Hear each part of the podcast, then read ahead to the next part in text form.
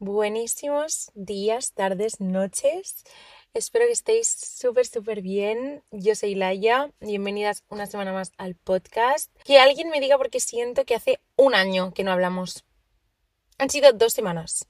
Dos semanas sin episodio. Siento que hace seis meses que me fui de Erasmus y que acabo de volver, no lo sé. Han sido unas semanas locas, muy locas. Em, tengo que contaros, el episodio de hoy va a ser un poco, nos ponemos al día, charlita de amigas que hacen un café porque no se han visto en un mes, pero como lo que me ha mantenido ocupada ha sido una vorágine de cosas del mundo influ, o sea, viajes con marcas, eventitos, mm, curro, porque al final es época de Navidad, hay muchísimo trabajo. Em, he dicho, pues mientras les cuento qué tal estas dos semanas y así nos ponemos al día, también les puedo contar un poco secretillos, behind the scenes, eh, el té sobre todo este mundillo que yo entiendo que es súper curioso, o sea, a mí me pasaba también antes de estar dentro, y ya os debía un episodio sobre secretos de influencers, así que matamos, no, matamos dos pájaros de un tiro, no me gusta, pero cubrimos dos hoyos con la misma pelota de golf, vamos a decirlo así, ¿vale? eh, que os quería contar también, ah, sí, vale, vale. Empieza nuestra temporada de renovación para el año nuevo me encanta esto, ya lo sabéis. Entonces, hoy os dejaré en stories el horario para los próximos podcasts, o sea, los próximos cuatro o cinco podcasts de qué van a hablar, pero ya os digo que va a ser tipo favoritos del año. Tenemos que hacer uno con mis favoritos del año cómo nos preparamos para 2024, un poco de reset, ¿no? Un poco de mm, tabla rasa para empezar genial. Quiero hacer uno sobre los miedos y el cambio y los nuevos comienzos, ser tu mejor versión en 2024, estas cosas que nos gustan, ¿no? Pero bueno, vamos al turrón. Vamos a estas últimas dos semanas. Me fui a Londres con una marca. Y no era mi primer viaje con una marca, pero era la primera vez que una marca me llevaba fuera de España. O sea, que me compraban un billete de avión, por así decirlo, ¿no? Y me hizo mucha ilusión. Os voy a contar porque es un poco heavy, ¿vale? La historia, pero yo a principios del año pasado hice mis propósitos del, 2024, del 2023, perdón, y uno de los propósitos era irme de viaje con una marca, o sea, que una marca me llevara de viaje. Y estábamos a 7 mm, de diciembre, o sea, se me estaba acabando el tiempo para cumplirlo. El caso, hace unas semanas estaba mirando la lista, como a ver qué tal hemos ido, ¿no? En plan, qué hemos cumplido para este año. Y vi que el del viaje era uno que no había cumplido. Y tenía como la espinita porque ha habido oportunidades. O sea, a lo largo del año, más de una vez me ha pasado que me dijeran, Laia, sale viaje con esta marca a no sé dónde. Y que después al final pues no haya salido, ¿no? Entonces era como, este tengo la espinita clavada, pero es que estábamos a 7 de diciembre, o sea, se me acababa el tiempo, ¿vale? Justo al día siguiente me llega un mail en inglés, que me diréis, bueno, no pasa nada, pero normalmente en inglés como que de primeras piensas que quizá no es una campaña seria ni es un trabajo pagado. Pero bueno, empecé a leerlo y era, pues eso, ¿no? Te invitamos a Londres a un evento, te pagamos el viaje y tal. Y yo al principio pensé, sketchy, o sea, no puede ser verdad. Pero entonces miré la marca y digo, ostras, me suena que Andrea Cuervo, que si no la seguís es una chica que me encanta, en plan, hace una SMR brutal. Digo, me suena que Andrea se fue con ellos a Corea hace unos días, voy a preguntarle. Y efectivamente le pregunté y era 100% real y era una marca la mar de buena, la verdad. O sea, han sido de las marcas que más me ha cuidado y que más majos han sido y han sido súper interesantes. O sea, de verdad que he aprendido muchísimo sobre la cultura coreana porque es una marca de skincare coreana pero bueno, es que si no hubiera yo hecho como ese cruce de cables, a lo mejor ni hubiera respondido el mail. Entonces me fui a Londres, que eso fue una doble manifestación, porque yo además, la semana anterior, no sé si visteis que Vueling hizo como, hizo como su Black Friday y estaban los vuelos a Londres a 10 pavos y yo bombardeé el WhatsApp de absolutamente toda la gente de mi entorno preguntándoles si querían ir conmigo a Londres para Navidad. Y la gente me dijo, Laia, la gente trabaja y la gente estudia. Y yo pensé, es verdad. Em, entonces nadie, nadie podía. Entonces el viaje pues genial, era simplemente ir al evento de esta marca y crear un poco de contenido para ellos. Nos pusieron tres días de viaje cuando el evento era solo una hora. O sea que tuve pues dos medios días y un día entero en Londres sola para mí. Problema.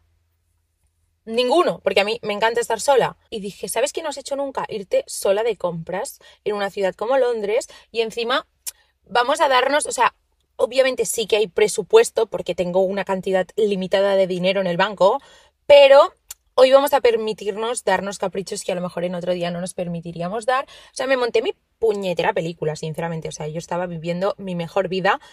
No me daban los brazos para las bolsas. No os penséis que no me daban las manos porque me compré cuatro Louis Vuittons. No me daban las manos porque estaba lloviendo a cántaros. O sea, estaba lloviendo un montón. Y yo intentando aún que eso no arruinara mi fantasía.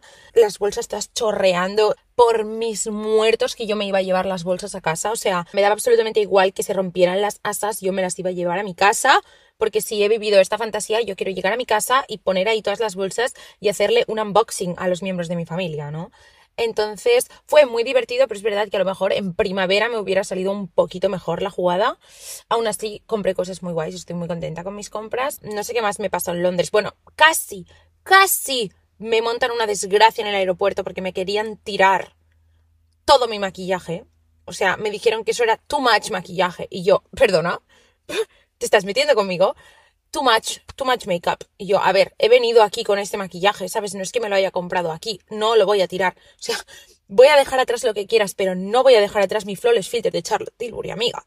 Una hora en la cola de seguridad discutiendo con la chica. Vale, esto es importante. Si vais a Heathrow, es que yo no había ido nunca al aeropuerto de Heathrow en Londres, id con tiempo.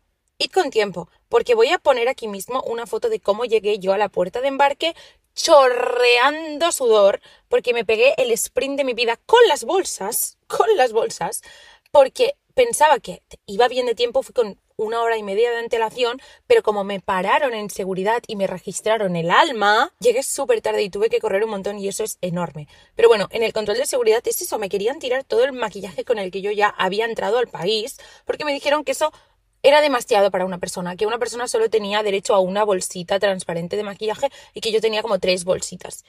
Bueno, sí que tuve que dejar bastantes cosas atrás, lamentablemente. Eh, tuvimos algunos soldados perdidos, pero lo importante se vino conmigo. El caso, que cuando finalmente me deja pasar con mi maquillaje, pito en el aro. Y yo digo, es que no llevo nada en los bolsillos. Y la señora me dice, ¿te puedo registrar? Y yo, dilo, tata. Y yo de repente pienso, mierda, ya sé qué es lo que está pitando. O sea, llevo voy a ser muy sincera, llevo un tanga del Shane que yo ya os dije que es que encima ya no uso eso, o sea, ya no uso tangas. Este año yo y los tangas hemos ido hacia caminos distintos, pero creo que me llevé unas mallas, claro, mallas de yoga de aeropuerto.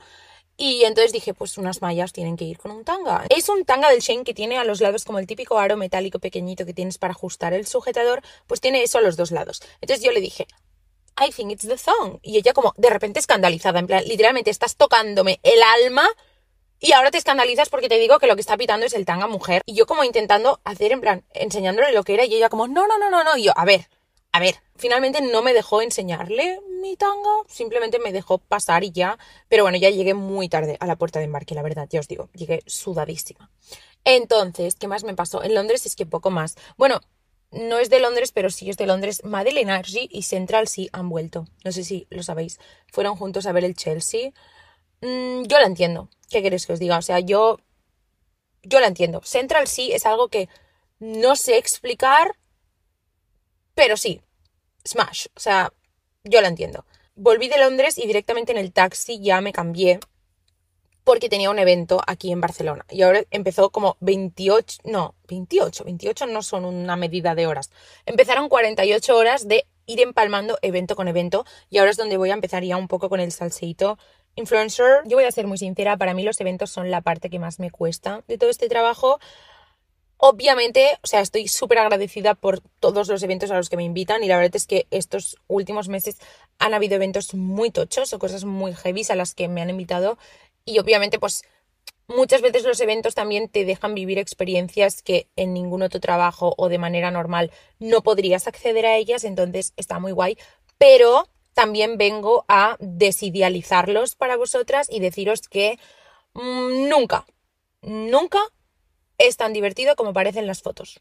Eso ya lo tengo comprobado. O sea, os lo prometo, que no sé qué pasa, que tú en la foto es que te creas la narrativa completa o te fijas solo en a lo mejor el regalo que le habrán dado a alguien para ir a ese evento o yo qué sé, piensas solo en la marca que te ha invitado. Os juro que nunca es tan divertido como parece. A mí es que tampoco es que me encante el concepto fotocall, fotos, mm, no sé, el concepto de tener que vestirte para algo. A mí me encanta vestirme, pero cuando me dicen el dress code es Space Cowboy. Hombre, chica, pues eh, es que yo tengo muy claro con lo que me siento cómoda. Entonces a mí que me pongas como un tipo de vestimenta en concreto y tal, no es la parte de este trabajo que a mí más me gusta. No voy a mentiros y deciros que he visto influencers súper top haciendo cosas súper fuertes en eventos y siendo unos bordes tremendos y siendo unos creídos porque os estaría mintiendo. Pero sí que es verdad que coges a gente muy top y la personificas y dices, vale, pues al final es humana como yo. Y hay gente que me ha sorprendido muchísimo para bien, o sea, gente que en redes a lo mejor yo pienso, menudo chulo, y después lo veo en un evento y pienso, un tío majísimo. Y al revés, también hay gente que tú en redes la tienes como, ay, qué tía tan guay, y después en persona piensas, hostia, pues no encajamos, ¿sabes? Pero es que como en todos los lados, sinceramente, yo creo que eso pasa en todas las casas, ¿no? Algo muy curioso que pasa es que yo creo, a lo mejor es solo mi experiencia personal, pero cuanto más grande el influencer, muchas veces, ¿no? Como cuanto persona más pública o más conocida, muchas veces más amable o más chill la vibra que desprende en un evento. Me voy a explicar, ¿vale? Gente que es eso, no hace falta que sea como súper top, pero que ya sabes que está metida en esto ya de una manera como un poco más profesional y que para ellos es su trabajo y que ya estamos seguros de nosotros mismos en ese aspecto. Como que yo no voy a un evento y siento que tengo que demostrarle a alguien que me merezco estar allí. a ver, no me han invitado obviamente a la Met Gala, ¿sabes? Estaría atacada, pero lo que ya para ti es como trabajo habitual, tú vas chill. En cambio, cuando es un evento al que quizá hay más microinfluencers o gente que está metida en el mundillo porque tiene contactos, pero no trabaja de esto o aún no lo tiene como algo súper estable. Es que obviamente hablas así y parece que estés como poniendo el valor de la gente en función de los seguidores que tenga. No, pero esto es como en un trabajo, pues los jefes y los becarios, ¿sabes? Al final todo se ordena de alguna manera. Pues en los eventos donde en los que digamos hay como más gente que aún está intentando escalar posiciones en la empresa, ¿vale? Notas que hay como, no sé, menos tranquilidad en el ambiente. Yo quiero pensar que es porque toda esa gente va con más inseguridad de pensar qué coño hago yo aquí, en plan, ¿por qué tengo, sabes? Siento que a lo mejor no me lo merezco o al contrario, siento que tengo que demostrarle a esta gente que me merezco estar aquí. Notas que hay más tensión. Lo que sí que ya es un poco más terreno pantanoso y eso sí que... Mm, ah, bueno, os quería... Vale. Vale, ah, muchas me preguntasteis cuando os dije lo de hay un motivo por el cual las influx pueden estar haciendo hold de pull enviar cada dos días, os lo diré después, ¿vale? O sea, voy a hacer como diferentes aspectos de este mundillo, pero me voy a quitar de encima uno que creo que es el más pantanoso y el más heavy, y aquí sí que os puedo decir que yo he escuchado cosas que pienso, wow, o sea, es el tema de los contratos y las agencias y lo fácil que es que te timen en este mundillo. O sea, en España hay bastantes agencias de influencers, pero es muy difícil encontrar una buena agencia. Voy a hacer como un esquema súper rápido de cómo funciona una campaña o cómo funciona pues tu trabajo como influ porque voy ahora a meter como diferentes conceptos en plan tu repre, tu agencia, tu contrato, tu fee, que creo que es importante que sepáis antes, ¿vale? Pero básicamente cómo funciona es, tú empiezas a tener una presencia online, pues yo que sé, o creas muy buen contenido o tienes muchos seguidores y te contactan diferentes agencias. Estas agencias son pues como una agencia de comunicación de una empresa normal, pero especializadas en marketing de influencers. Entonces lo que hacen es que a ellos les viene una marca, yo que sé, Sephora, y les dice, hola, queremos hacer un anuncio de esta nueva crema que va a salir de esta marca. Necesitamos chicas que tengan pues entre este número y este número de seguidores, entre este número y este número de porcentaje de público español o porcentaje de público femenino, como que les dan rollo las indicaciones, ¿no? De qué tipo de perfil de chica quieren, entonces, o de chico. Entonces la agencia dice, vale, pues mira, yo de toda la gente a la que represento, creo que te puede encajar esta y esta y esta, que además por tu presupuesto te encajan, porque obviamente cada una de nosotras tenemos como un presupuesto, que ahora después hablaré del tema dinero también, pero las, las, o sea, la transacción es esta, ¿no? Es en plan, la necesitamos tal, Vale, pues mira, yo te puedo ofrecer estas. Vale, pues mira, me encajan Manola y Pepita. Perfecto, pues trabajas con esa marca, ¿no? Va un poco así. Hay agencias más grandes, más pequeñas. Yo estoy en una en la que estoy contentísima y os digo, es muy difícil encontrar una buena agencia, una agencia que te pueda asegurar que esto se vaya a convertir como en un trabajo estable para ti. Eso es muy chungo también. Es un mundillo en el que tú no tienes ni puñetera idea. Tú empiezas a trabajar de esto y a ti te va absolutamente bien que te den cualquier cosa por un vídeo. Si es que a mí ya me parece loco que me pagues, ¿sabes? Entonces, te voy a aceptar lo que sea. Y tema contratos, o sea, tú te pasan un contrato y ves ahí en plan, necesitamos los derechos del vídeo durante dos meses y tú piensas, pues vale, si a mí qué más me da. Y no sabes realmente qué implica eso, ¿no? Entonces es súper importante encontrar una agencia que sea transparente y que te enseñe estas cosas bien, porque nadie te las enseña. Normalmente la agencia se queda un porcentaje de lo que tú generas, obviamente, si no, ¿de qué coño te están como ayudando y de o sea, les tiene que salir a cuenta, ¿no? Estar como representándote. Entonces, lo normal es el 20. Hay algunas más, algunas menos, pero lo normal es el 20% de lo que tú haces. ¿Qué pasa? Que es muy típico, y esto es una putada, pero es verdad, a mí por suerte no me ha pasado, pero es muy típico y le ha pasado a influencers muy top que seguro que seguís muchísimas de vosotras que te timen las agencias, en plan, que a ti te digan, oye, por esto vas a cobrar X y en el fondo ibas a cobrar el doble de X, pero la agencia se ha quedado ese cacho y no te ha dicho nada. Porque es un mundillo en el que es muy fácil que tú no veas los contratos, que tú no veas como las cadenas de mails, ¿no? Entre la agencia y la empresa que está negociando tus tarifas.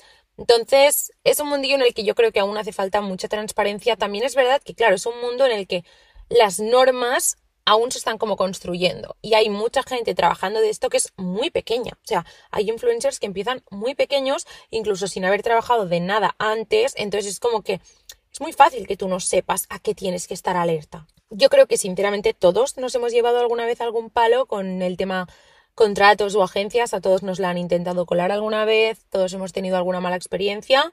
Yo por suerte no muy graves, pero algunas ha habido, obviamente pero bueno, al final de todo aprendes. O sea, no sé. Es que lo de las agencias, de verdad que sí que ojalá poder contaros como más nombres, pero bueno, yo creo que ya estoy soltando bastante, pero agencias que hacen, o sea, las cosas que tú a veces piensas desde fuera, en plan, ¿tú crees que obligarán a tal y a tal a hacer ver que se llevan súper bien, o a hacer ver que se llevan súper mal, o hacer ver que están liados?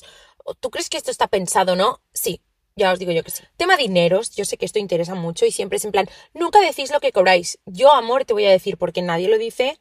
Si yo te digo cuánto cobro, ninguna marca me va a querer pagar más. O sea, tú tienes, en función de unos valores que son como tus seguidores, el porcentaje de seguidores que son de tal país, el porcentaje de seguidores que son hombres o mujeres o yo qué sé, mm, de esta edad o de esta edad, o sea, hay como distintos parámetros, ¿no? El engagement que tienes, que eso para mí es muchísimo más importante, o sea, ¿de qué me sirve que yo tenga un millón de seguidores si ese un millón no me van a decir buenos días? Prefiero tener 20.000 que seamos como una puñetera familia y que estemos ahí todas al pie del cañón, o sea, eso al final tiene mucho más valor para mí y para la mayoría de marcas yo creo que cada vez más.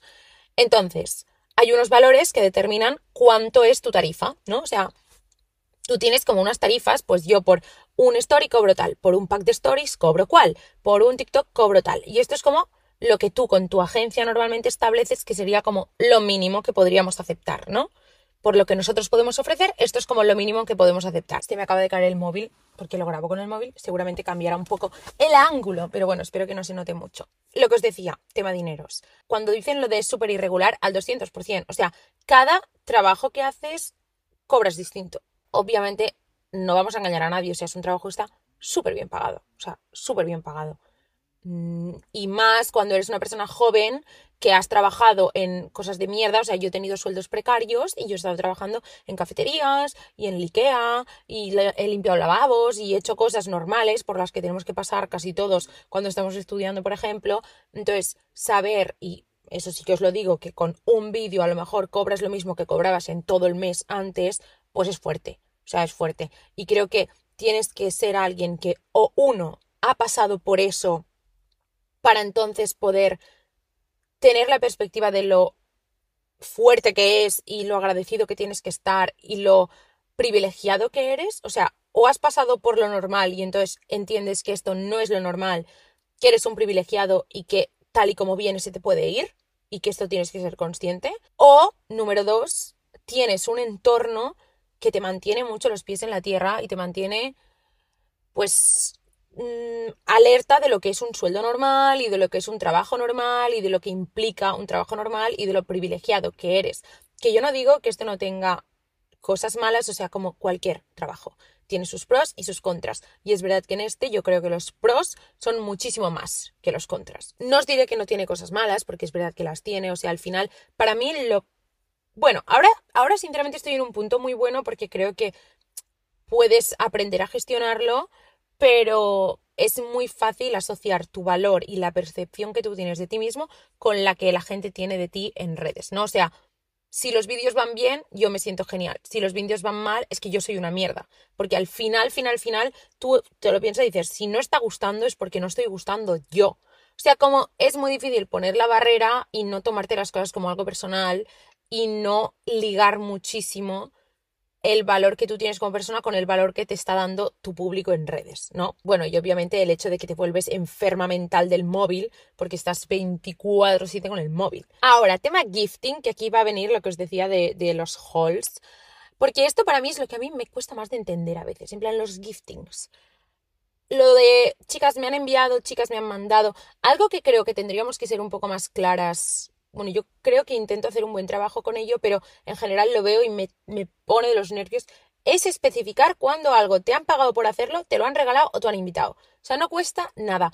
Esto es algo que creo que en España tenemos aún un poco mmm, mal, porque yo sigo la mayoría de creadoras de fuera, o sea, mis creadoras favoritas, la gente que yo más sigo, es de fuera.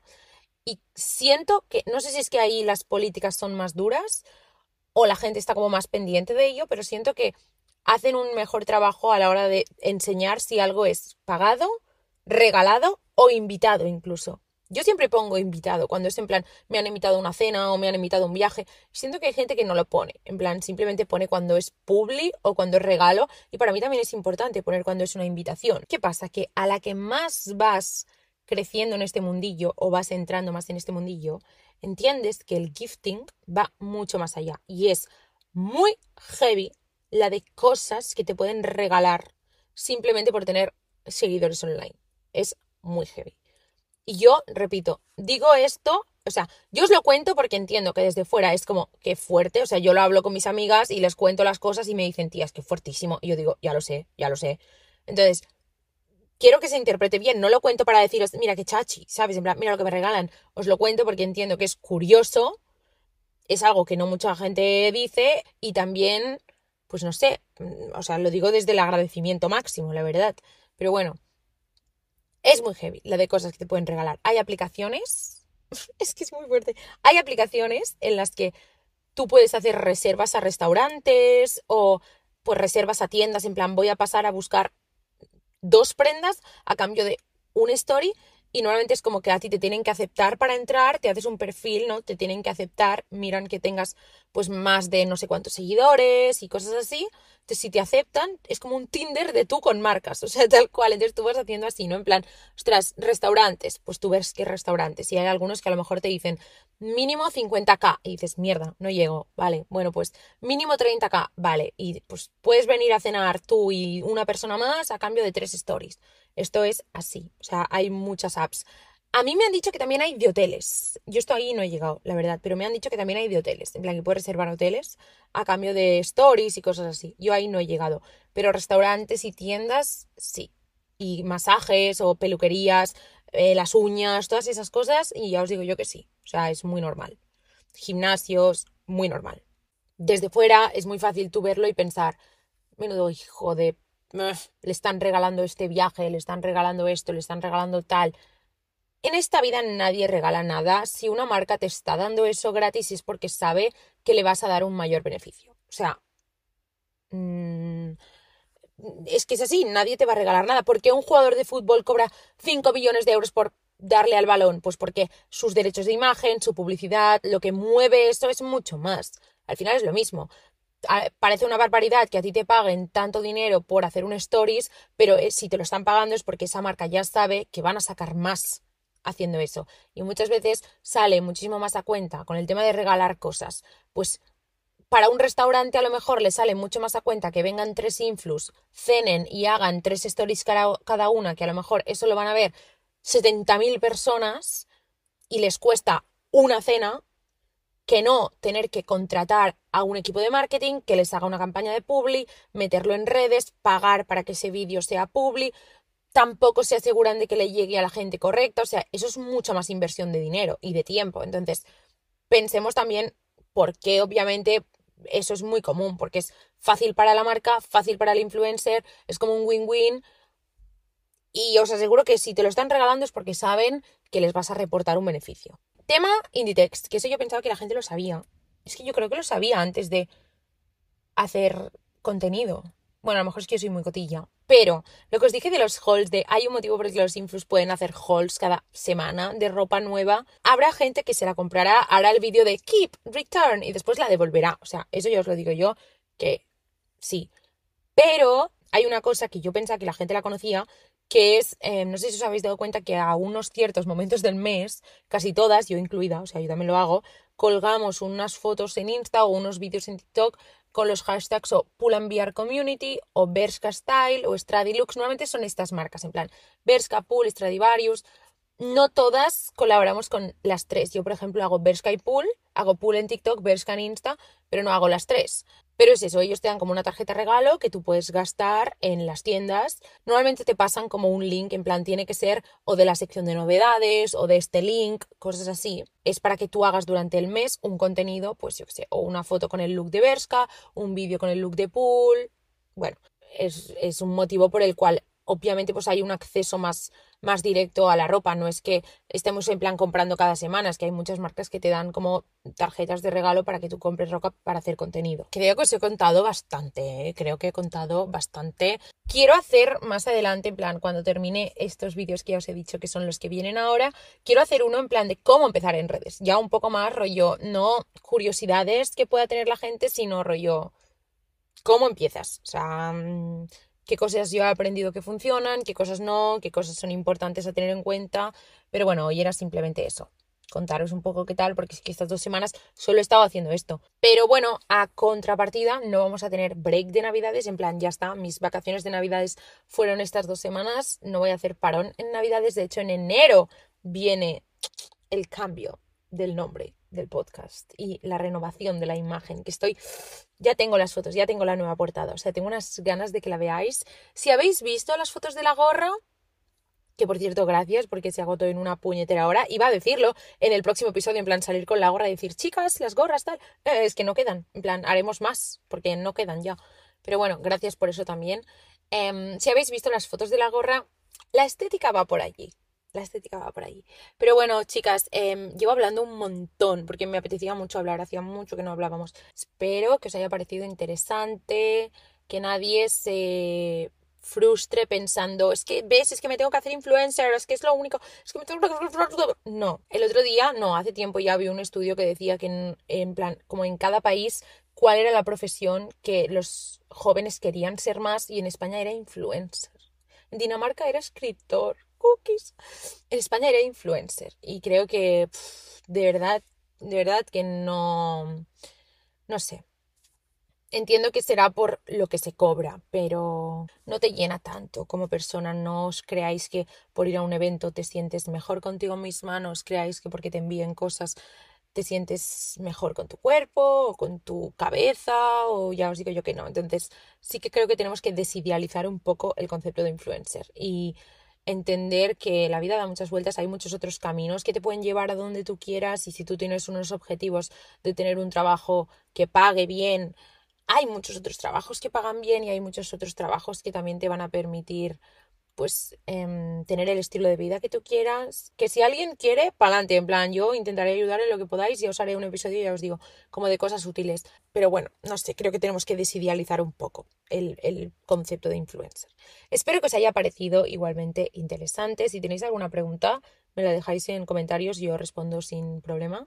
Si alguien trabaja de esto y está completamente de acuerdo o en desacuerdo, pues me lo puede decir también. Y poco más, espero que se haya grabado porque llevo una buena turra. Eh, me voy a volver a poner mi colonia, es que estoy obsesionada. Es Joe Malone Wood Sage and Sea Salt. Es que voy a buscar si tienen ambientadores de coche de esto. Pero bueno, en fin. Eh, nos vemos la semana que viene. Eh, muchísimas gracias por esperarme estas dos semanitas. Espero que empecéis bien las navidades y cuidaros mucho, mucho, mucho.